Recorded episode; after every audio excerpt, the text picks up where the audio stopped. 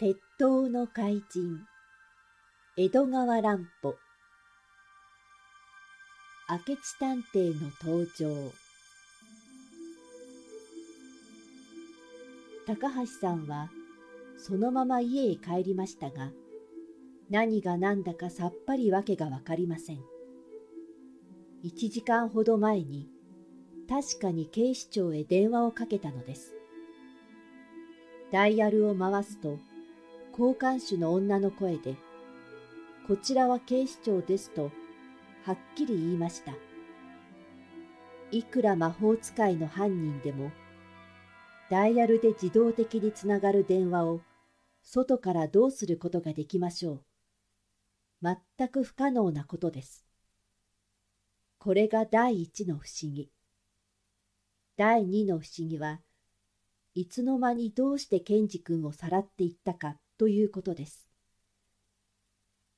あれが偽警官にしても、4人の者は高橋さんの見ている前を堂々と出て行ったではありませんか。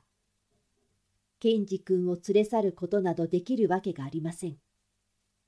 では、4人のほかに別のやつが裏庭からでも忍び込んで、健二君をさらっていったのでしょうか。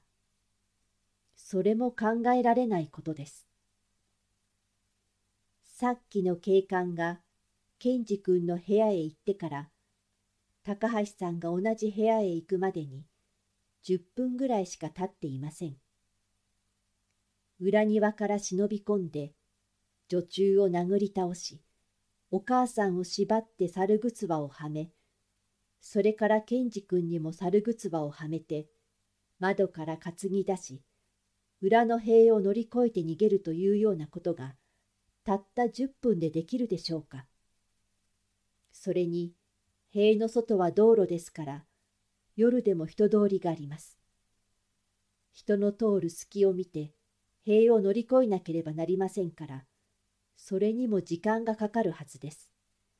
とても普通の人間にできることではありません。いくら考えてもわかりません。やっぱりカブトムシの怪人は魔術師です。魔術でなくてはこんな早技ができるわけがないのです。高橋さんは書生に医者を呼ばせて気を失っていた女中に手当てをしてもらい健二君のお母さんも猿ぐつわや縄を取って一間に休ませましたそしてその時の様子を尋ねてみましたがいきなり後ろから目隠しをされて縛られたから何もわからなかったという答えでした。女中も話ができるようになったので聞いてみますと、これもあっという間に殴られたので、相手の服装などもまるで覚えていないというのです。そんなことをしているうちに時間が経ち、やがて玄関にベルの音がして、中村警部の声が聞こえました。書生に応接間へ通すように言いつけておいて、高橋さんが入っていきますと、応接間には中村警部のほかに、二人の背広の男がいました。その一人の方がなんだか見たような顔なのです。高橋さんは思い出そうとしましたが、どうも思い出せません。それを見て取って、中村警部が紹介しました。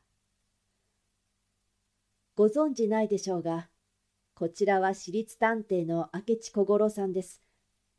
明智さんはやっぱり我々にも関係のある事件で、大阪の方へ旅行しておられたのですが、それがうまく片付いたので、今日東京に帰られて、警視庁へお寄りになったのです。さっきのお電話の話をしますと、非常に面白い事件だから、自分も一緒に行ってみたいと言われるのでお連れしたわけです。こちらは私の部下の刑事です。ああ、あなたが明智先生でしたか。なんだか見たようなお顔だと思いました。新聞の写真でお目にかかっていたのですね。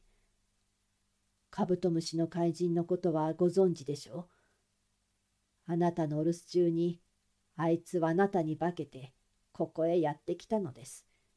そして私と検事を自動車に乗せて連れ出したのですが、あなたの少年女子の小林くんの働きで無事に済みました。私はあなたのお帰りをどんなに待っていたか知れませんよ。高橋さんが嬉しそうに言いますと、明智もニコニコして答えました。そのことは小林が大阪へ電話をかけてくれましたので、詳しく知っています。とんだやつに見込まれてあなたもご心配でしょう。実はもっと早く帰るつもりだったのですが、あちらの仕事が手間取って一週間も延びてしまいました。しかしもう大丈夫です。私は当分、このカブトムシ事件に全力を尽くすつもりです。ケンジ君はきっと取り返してお目にかけます。ありがとう。それで私もどんなに心強いかわかりません。高橋さんは名探偵の自信に満ちた言葉にすっかり嬉しくなって頼もしげにその顔を見上げるのでした。それに今朝小林が丸ビルでひどい目に遭っています。小林は恥ずかしくて私に合わせる顔がないと言ってしおれています。その敵討ちもしなければなりません。濃い眉、鋭い目、高い鼻、にこやかな、しかし引き締まった口、有名なもじゃもじゃの髪の毛。名探偵は、そのもじゃもじゃ頭を指でかき回しながら、激しい口調で言うのでした。高橋さんは、明智探偵と中村警部に、今夜の出来事を詳しく話しました。それにしても、警視庁の電話番号のダイヤルを回して、ちゃんと捜査課が出たのに、中村くんが偽物だったというのは実に不思議です。またあいつらに検事を一体どうして連れ出したか、それが全くわかりません。それについて、あなた方のお考えが聞きたいのです。と、二人の顔を見比べました。すると中村警部が首をかしげながら言うのです。私も電話のことは不思議で仕方がありません。もしや捜査課に犯人の仲間が紛れ込んでいて、私の声を真似たのではないかとよく調べてみましたが、交換手は誰も高橋さんから私への電話を取り継いだ覚えがないというのです。つまり、あなたは警視庁のダイヤルを回されたが、出た相手は警視庁ではなかったわけですね。しかし、もし電話線が間違ったところへつながったのなら、警視庁ですと答えるはずがないじゃありませんか。中村君の口真似をしたやつは悪人に決まっているが、私の回したダイヤルで悪人の電話にうまくつながるなんて、そんなことはできないことですよ。それはそうですね。実に不思議だ。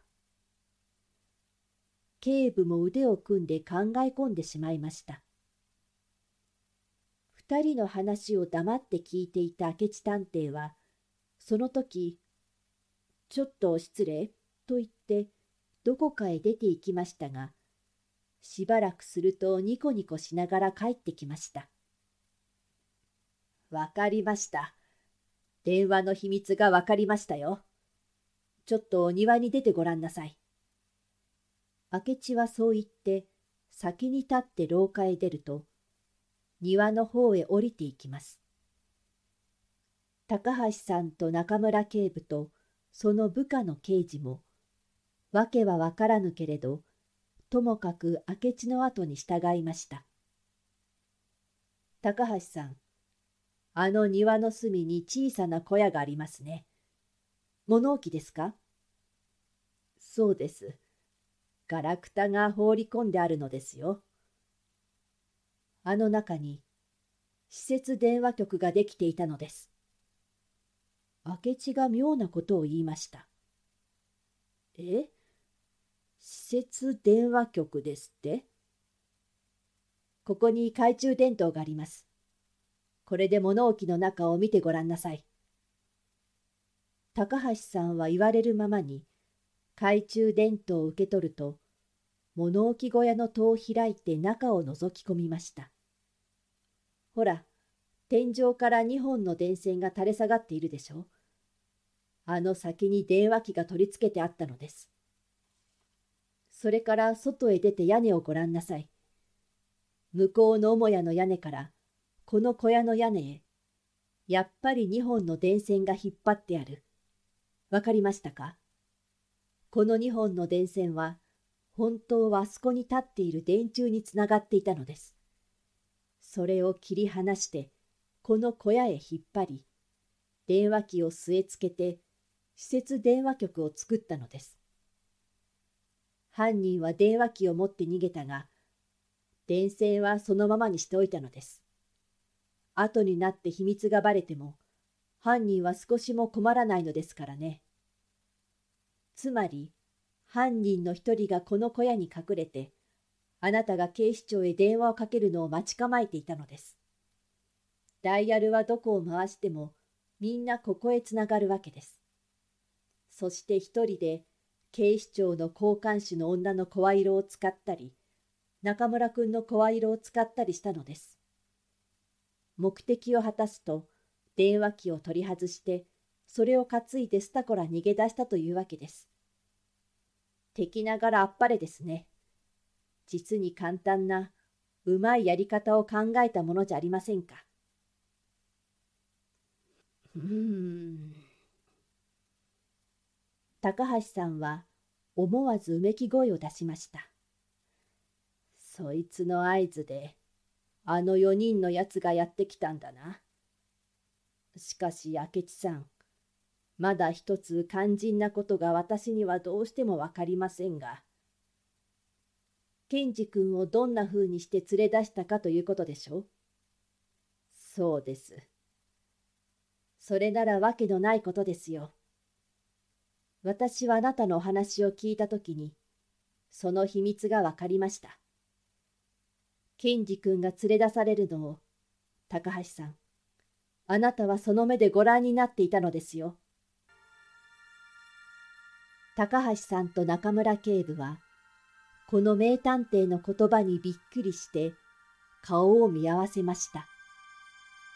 そう言われても、まだわからなかったからです。